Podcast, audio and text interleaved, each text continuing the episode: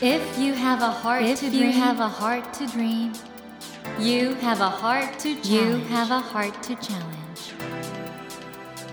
Take that take challenge. that challenge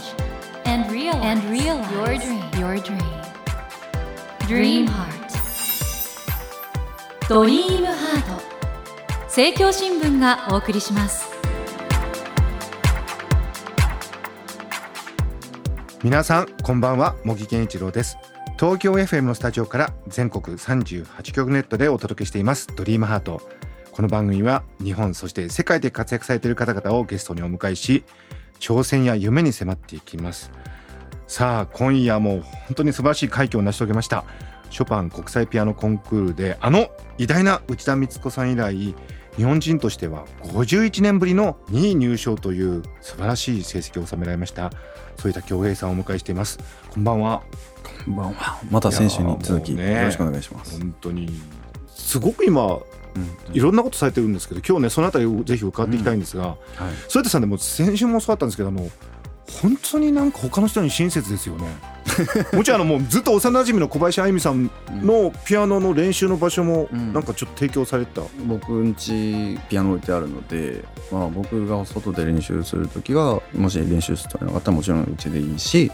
まあ、うちはホールから3分ぐらいなんですよ歩いて、だから近いし、うんうん、指はまだ温まったまま会場入れるから。使っていいよ。まあでもあのやっぱまあ幼なじみだから彼女にだけでしたけどね、やっぱりみんなにやっちゃうとキリがないし。そうですよね。僕だって出るし。まあそうですよ。それ忘れちゃいけませんね。本人が一番大事なんですけど。そういうところも含めて実はあのジャパンナショナルオーケストラということもされてて、うんうんうん。うん、面倒見いいですよね。うん。そうなのかもしれないですね。本当にだから困ってたら助けちゃう性格なんで まあお人よしなんですかね。それなんか親分肌とか兄貴分肌ってのはどこら辺から出てきたんですか、うん、でもなんかね昔からいろんな人に助けられて生きてたし、ええまあ一人じゃ生きていけないっていうのは分かってるのでだから僕も迷惑かけるからちゃんと助けてよっていう感じだし 僕迷惑かけられてもいいから僕も助けるよっていう感じだからまあ、それはだから留学してから性格が変わったかもしれないです。日本にいた時ってどうしてもこう迷惑かけちゃダメよみたいな、うん、あるじゃないですか、はい、こう、はい。はい、他人に礼儀正しくみたいな、はい、いやでもそれもいいけど仲いい子ぐらいにはやっぱりさちゃんと ちょっとでも迷惑かけてもいいからもっと仲良くなりたいし、はい、その分でもお返ししてあげるからさっていう精神で言ってた方がまあ助け合いの精神ね。あった方が仲良くなれると思うしなって思うんですよ、ね、なるほどあの中村弘子さんのご著書で「ピアニストという蛮族がいる」っていうね あの本があるんですけど、ね、そういったさいい意味でちょっと野蛮さってわけじゃない元気さがありますもんね、うん、確かにそうかもしれないですね他の子たちはね自分で手一杯の言葉もあったりするし、うん、僕はなんかもう本当に寂しん坊だからねえそうなんですか寂しそうですよ僕はだから友達といつも一緒にいたいし、うん、仲間がいれば仲間で一緒に同じところへ高みを目指していっていきたい性格でもあるので、まあ、それはサッカーやってたからですかね。あまあやっぱりそうみんなで一つのゴールに向かって球を蹴っていくっていうのはすごいなんかね嬉しかったですしみんなで作戦を考えてそういうことがやっぱ根底にちっちゃい頃からのそういうのがあるのでだから今もソロも好きですよ。ソロも好きだけどもっと好きなのは室内楽だったりオーケストラで演奏すること、うん、まあ寂しくないし一人ってもう 一人ですよじゃあ例えばグレン・グールドみたいな生き方は反田さんとしてはちょっと違うということですね。彼はまあかっこいいですけど、うん、ただ僕はそれはなかなかできないんだなと思うので、まあなるべく友達と本番にステージ立ちたい。でそれで一緒に喜びを共有したいっていう人間かもしれないです。ということでですね今夜もこのような本当に素晴らしい人間性を持ったピアニスト反田恭平さんをお迎えしていろいろお話を伺いたいと思います。添田さん今夜もどうぞよろしくお願いします、はい、よろしくお願いします。ドリームハート。それでは今夜もまずは反田恭平さんのプロフィールをご紹介します。えー、反田さんは1994年北海道のお生まれです。2014年チャイコフスキー記念国立モスクワ音楽院を経てフレデリック・ショパン国立音楽大学旧ワルシャワ音楽院研究科に在籍されています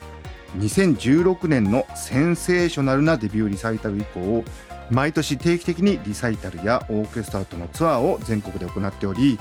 2018年からは室内閣や自身が創設したジャパンナショナルオーケストラのプロデュースも行っており2021年5月にはオーケストラのための新会社を立ち上げ奈良を拠点に世界に向けて活動を開始されました。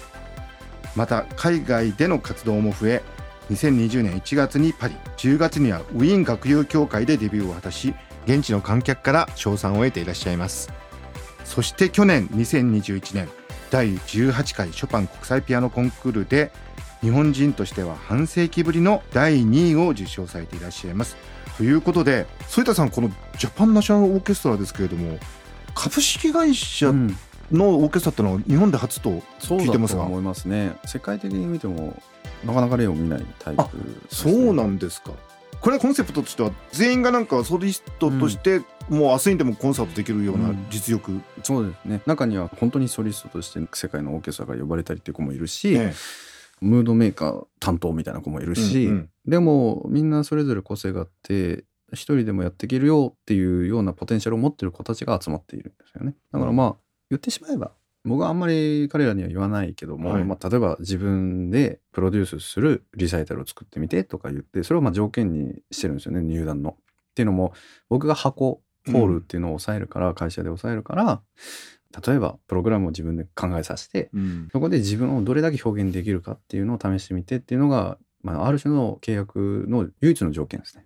じゃあもうセルフプロデュースというかそこでも自立できる人？そう。なかなかそういうチャンスも今までみんなないと思うので、うん、だからまあそういった経験を生かして自分を見せるっていうことを知ってもらいたい、うん、あんまりこう言わないで自分で気づいてほしいタイプなんで、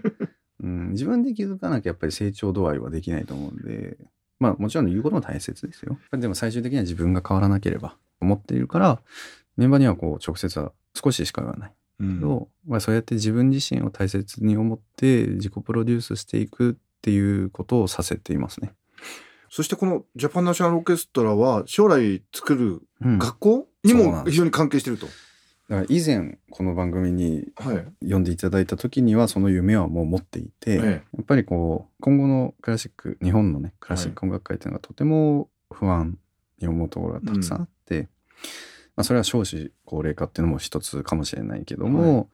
はい、47都道府県学校はたくさんあるけどももっと少なくてでもその代わりハイレベルの世界のトップクラスの音楽院があってもいいんじゃないかな。これ逆に世界中から来るってことですね。そうだから今までは日本から旅立って世界へじゃなくて、うん、世界から集まる学校を作るべきだの。それだから今回はそれを強くより思ったのは今回2位という数字を聞いた時、うん、僕が、はい、ぱり今回も1位でなかった、うん、それはなぜだろう。それは本当は大人が考えるべきだと思う。だけども誰も、まあ、前に進んでくれないから僕が やるしかないこれだからインタビューで結局2位だってことは将来に1位を誰か出すためにリレーするというか。うん、やっぱりちょっと悔しいですよね、うん、中国とか韓国とかベトナムとか。やっぱり過去には日本以外のアジアは結構1位が出てて、うん。でその中でこんなにもピアノの調律が整っている国はないし ピアノの大国だし島国だけどめちゃくちゃ良さが詰まっていてオリンピックもあったし世界遺産も綺麗。だけどどうかクラシックの音楽っていう面においてそういう目で見られているんですよね。だからぜひ後輩たちにはもしかしたら次回かもしれない、うん、次回でもいいけども10年経とうが20年経とうがやっぱりその1位を僕は今度は2位としての役割として1位を見届けたいなっていうのはあるんですよね。オーケストラがあって学校があってひょっとしたら劇場もあるイメージですか、うん、あのやっぱ音楽ソリストだったり、うん、日本のクラシック界が盛り上がるのであれば僕は何だってトライしたいなとは思いますしやっぱり最終目標はまず学校学びや、うん、それに向かって今ずっと歩いているわけですけどでそこのためにはオーケストラが必要だからオーケストラの会社を建てたしやっぱりその会社って財団法人でもできたけど株式の良さっていうのは一つの目標をクリアすれば次の目標を設定できる、うんうん、そこがやっぱりクラシック音楽界においても一番理念にかなっているなっていうのが。自由度が高いということですね、うん、やっぱりそのレーベルも今自分で立ち上げてますけど、うんうん、そのレーベルっていうのも未来の子供たちのためにもレーベルを作らなければと思ってレーベルを立てたし今はもう CD の時代じゃなくなってきているしただそれでも世界的に見て日本はまだ売れてる方、うん、CD っていうのは本当に自分の顔ですから音楽家って何かを残すってことがなかなかできない。うん。瞬間芸術であり、うん。やっぱりその芸術音楽なので残すことが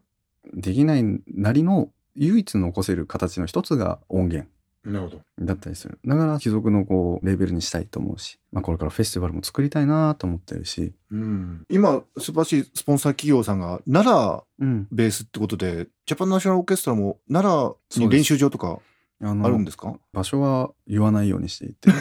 なぜなら秘密基地を作りたかった。あ純粋な男の子だし僕がね。なんていうか音楽家ってこう童心にあふれ返ってるし、うん。このジャパンナショナルのメンバーもみんな大人だけど子供の部分を忘れていない子たち。だからみんなでご飯食べ合ったりしていてもちょっとしたことでもゲラゲラ笑えるしそんなメンバーたちもみんなでのびのびと練習できる場所が必要だったので奈良にこっそりと作ってでもめちゃくちゃ綺麗で2 3 0人は入るかなって感じのところで、まあ、うん。まずはそのぐらいででレコーディングもできるように今してますし、うん。で地下で24時間弾けるし、まあ、移住職を完全完備できる本当に福利厚生のしっかりしたオーケストラ会社を作りたいうんということでで、まあ、奈良公園にいる鹿の数だけ楽器を背負ってる子たちが増えれば なんかもう本当に県を巻き込んでの国を巻き込んでの町おこしっていうのを今プロジェクトが始まったばかりですしか。も奈良だったら日本のまあまほろばというか、うんあの国際的な文脈付けとしてもいいですね。うんありがたかったしうん僕も学校を作ると思っていてもどこに作ろうかって思ってたし悩んでましたし、まあ、ただ3つ条件が僕の中であったんですよはい。空気がきれいうん。文化があるそして外国人から喜ばれる場所なるほど。これが3つあったのでたまたまその時に出会ったのが DM ジモネ世紀でうんうん「あ奈良」って言われて「いいじゃん」って即答で なりましたね。でも反田さんなんかちょっと大仏っぽいですもんね。なんか 仏像っぽいっていうかなんかですか？なんかでも僕はなんかやっぱりお話伺ってると、うんあの日本のクラシックでこの数十年で一番ワクワクする動きが反田さん周りから出てきてる気がしますね。やっぱりショパンコンクール2位という実績？これ生きてきますよねこれからね。今までいろいろ種をこうやってまいていて、うんやっと芽が一つずつ出てきたなっていうふうに思っています。なんか今皆さんスタジオで反田さんがちょっと悪巧みしているような 目つきになってますが。ただその芸術性の本当の光っていうのをあそこで見てるんでみんな。ついていく人多いんじゃないですかね。それはね。ということで森健一郎が東京 FM のスタジオから全国放送でお届けしています「ドリームハート。今夜もピアニストの反田恭平さんをお迎えしてお話を伺っています。ドリームハート反田さんあのピアニストとしてピアノだけ弾いてればいいんではないといろんなことを経験しなくちゃいけないとおっしゃってるんですけどこの今忙しい中、うん。どうやって充電というか 時間を確保されてるんですか？いやーでもなんか日常にいろいろとヒントがあると思っていて、うんうん。まあ、電車の広告もそうだし。ちょっと待ってください。電車乗るんですか？たまに乗りますよ。たまに。電車の広告見るんですか？電車のタクシーの広告もそうだし、うん。まあ街の広告もそうだし、ん。だからいろいろなものを見ているいろいろな角度からやっぱ頭を柔らかくしてややっぱり見るっていうのはとても大事だっていうことは、まあ、茂木さんからもこうやって出会ってね12歳の時クジラの絵描いていただいて、本当に僕もあれ以来ずっとお店がましくこれが世界的なピアニストを作るための 縁起のいい絵だとか言ってみんなに書いてますけどそれでいろいろ充電されてるんですね。うううん。そうですね。でもやっぱり活動の源ってなるのは何回も言ってるけど友達なんですよね。うん。友達と一緒に歩むこう時間だったりこう体感？うん。体験とか。うん。そういったことがこう自分の音楽にも影響されるしもっともっとこうなりたいなっていうビジョンが湧いてくるので、まあ、確かに会社を作ったりしてゲームする時間っていうのはちょっと少なくなりましたけど そのゲームの話なんですが小林愛美さんもなんか反田君がなんかこそこそ隠れてなんかやってると思ったらゲームやってたっていう証言があるんですけど ゲーム好きなんですか？唯一の息抜きじゃないですかえね。最近はどんな？サッカーゲームです、サッカー。ウィニングイレブンっていう。サッカーゲームやってんですか？そうそうそうです、そうです。それと、4年5年ぐらい遊んでいるゲームは、クラッシュロワイヤルっていうやつなんですけど、城を、相手の城を撃ち落とすっていうやつで、でもね、そのゲームからもいろいろ着想を得たりしましたし、ゲームをすることによってこう課金っていうのが出てくるわけですけど、はいはいはい。その課金の制度についてもすごく勉強になりましたし、あこのタイミングでこういう課金をするんだと。そうそうそうそう、んんなんか宣伝の仕方とか、はゲームといえでも僕は学んでいる。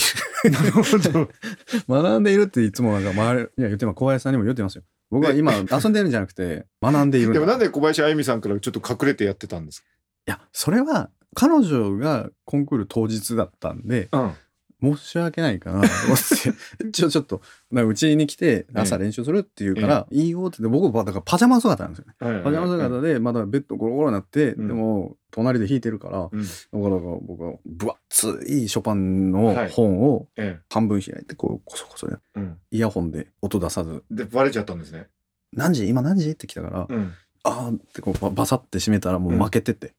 悔しいですね。悔しいですね。まあでもまあまあまあまあその気遣いでえ思ったら、そんなの隠さなくたって怒らないよって言われた。あれは爆笑でしたけどね。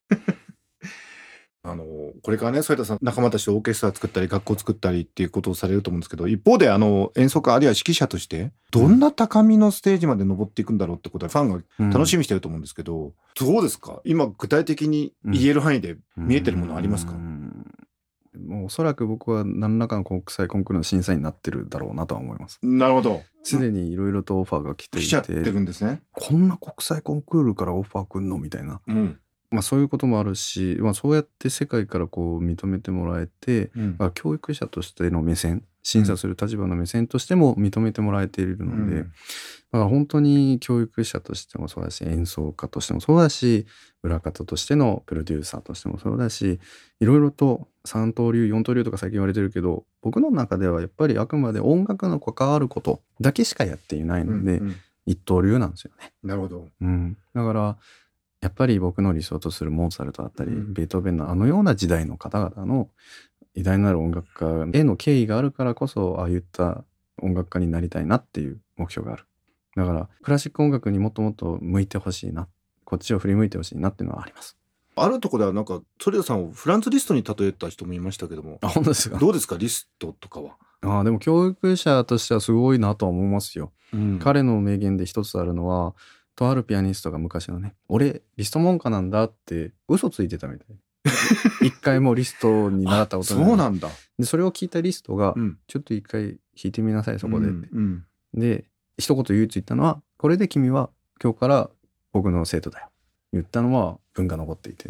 うんものすごくいい人じゃん。ものすごいかっこいいなと思って。なんだこの人みたいな。ああ、じゃあ、反田さんもひょっとしたらそのうち、ちょっと弾いてごらんっつって、で も同じこと言うかもしれない。何も言わないで、うん。すでに僕の門下だよ反田さん、いろいろお話伺ってきたんですけども、残念ながらそろそろ放送時間が終わりに近づいてしまったんですが、この番組はですね、夢や挑戦がテーマなんですけども、どうでしょう、うん。これからの夢、挑戦、何かおっしゃりたいことあったら言ってください。やっぱり世界これから羽ばたいていきたいなと強く願っているしそうありたい、うん、昔からの大切にしてきた夢。うん。世界で活躍する。必要とされる音楽家になりたいっていうことを目指してこれからは頑張りたいと思います。本当に僕はそれ実現すると信じてるんですが、一つ髪型はどうするんですか？今日もですね、スタジオの中で、ね。実はあの、後ろでポニーテールっていうんでしょうか？うん。これでもうイメージがついちゃったじゃないですか。うんうんうんどうされますか？いやもう覚えてもらうためにこの髪型にしていたので、これからちょっとね考えたい で長くしてたから、うん。長いので逆にちょっとずつアレンジして短くもできるので、ええ。一気に切るっていうよりは少しずつ、まあ、髪で遊んでみたいなって。いやもう5年10年後にはなんかとんでもないことになってそうですね。アフロとかなってるかもしれないですよ。アフロ。学校もあってオーケストラもあって、うん。コンクールもあってうん、そういうことになってそうですね。そう。だからやっぱりコンクールって日本のコンクールも優勝賞金ってマックスで300万円なんですよ。なるほど。これはちょっとピアノ1台も買えないんですよ。はいはいはい。まあそういう思ってる子はやっぱりいるのでパリでできる限りの賞金を用意してあげたいと思うし、うん。もしかしたら車のアンバサダーみたいな契約もあるかもしれないし、うんうんうスポンサー契約うちが保証しますみたいなそういうのもコネクション作ったり、やっぱ夢を持たせなければ、今はね YouTuber になりたいとかいう子もたくさんいるわけだし、やっぱりそういうピアニストになりたいって言ってもらえる子を少しずつもう一回戻していくのが今やるべき作業だと思いますね。リスナーの皆さんぜひ添田さんについていってください。ということで森健一郎が東京 FM のスタジオから全国放送でお届けしています「ドリームハート今夜ももう世界に向かって駆け抜けていますピアニストの添田恭平さんをお迎えしてお送りしましたマエストロあのいえいえ2週続けてありがとうございましたありがとうございました。